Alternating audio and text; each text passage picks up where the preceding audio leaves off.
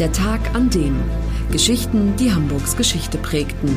Ein Podcast der Hamburger Morgenpost. Gelesen vom Autor Olaf Funder.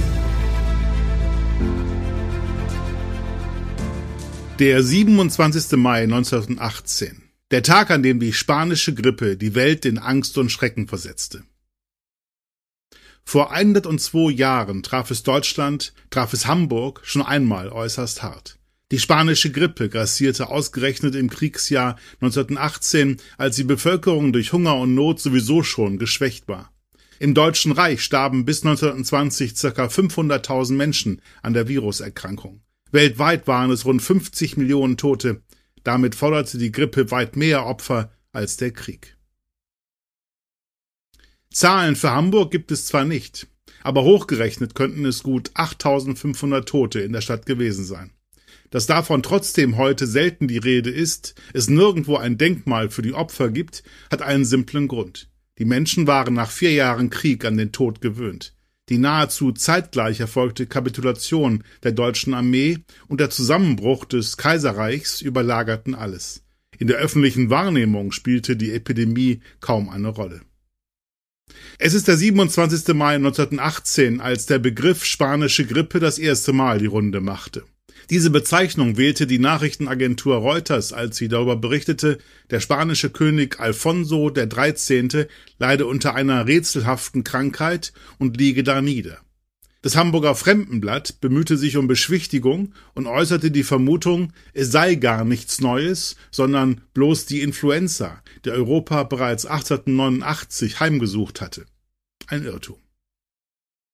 Auch wenn die Erkrankung spanische Grippe genannt wird, entstanden ist der Erreger im mittleren Westen der USA. In Mobilisierungslagern der US-Armee in Kansas, wo Zehntausende Männer auf engstem Raum für den Kriegseinsatz in Europa gedrillt wurden, gab es die ersten Infektionen. Drei Wochen später traf das Virus mit den amerikanischen Truppentransporten in Frankreich ein und verbreitete sich in alle Himmelsrichtungen. Im Rahmen ihrer Frühjahrsoffensive 1918 machten die deutschen Truppen zahlreiche britische, französische und amerikanische Gefangene und steckten sich an. Schnell waren 500.000 deutsche Frontsoldaten krank. Ab Juni 1918 wurden sie zur Erholung in die Heimat verlegt, so erreichte das Virus Städte wie Hamburg. Die erste Welle im Frühsommer verlief noch harmlos. Als im September, Oktober 1918 die zweite Welle anrollte, starben die Menschen wie die Fliegen. Dass es sich beim Erreger um ein Virus handelte, er wurde erst 1933 entdeckt, wussten die Mediziner nicht, wohl aber, wie er sich überträgt. Deshalb war auch klar, was die richtigen Maßnahmen gewesen wären, die Schließung von Schulen, Kinos, Theatern und der Verbot größerer Versammlungen. Doch es passierte nichts. Es war Krieg, den Leuten auch noch das letzte Vergnügen zu nehmen, das wagte die Reichsregierung nicht. Und so nahmen die Dinge ihren Lauf.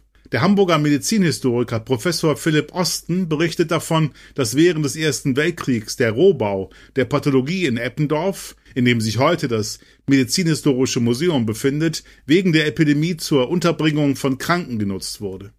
In Krankenakten aus der Zeit finden sich so Osten ständig Einträge wie hat Grippe oder beide Eltern an Grippe erkrankt.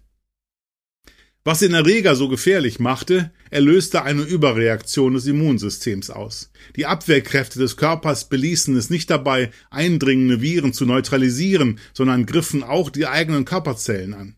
Genau deshalb war es vor allem die Gruppe der 18 bis 40-Jährigen mit besonders starkem Immunsystem, die unter dem Influenza-A-Virus H1N1, so die Fachbezeichnung für die spanische Grippe, am meisten litt.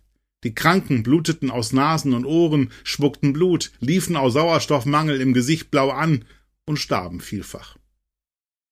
Was können wir lernen aus der spanischen Grippe? Etwa, dass es beim Kampf gegen eine solche Pandemie darauf ankommt, wie entschlossen Behörden reagieren.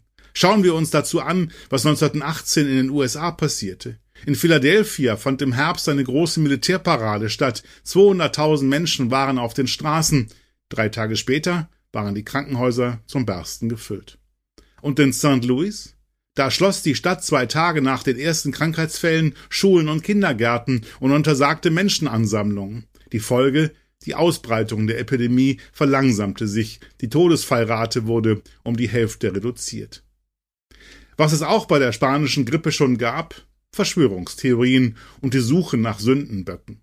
1918 waren in den USA viele überzeugt, die Deutschen hätten das Bayer-Produkt Aspirin mit dem Erreger versehen, um so den Kriegsgegner zu schwächen. Und in Südafrika war es für viele Weiße ausgemachte Sache, dass die mangelnde Hygiene der Schwarzen die Krankheit auslöse.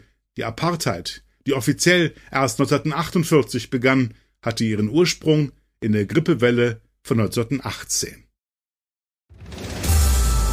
Das war der Tag an dem Geschichten, die Hamburgs Geschichte prägten. Eine neue Folge lesen Sie jeden Sonnabend in Ihrer Mopo und hören wöchentlich einen neuen Podcast.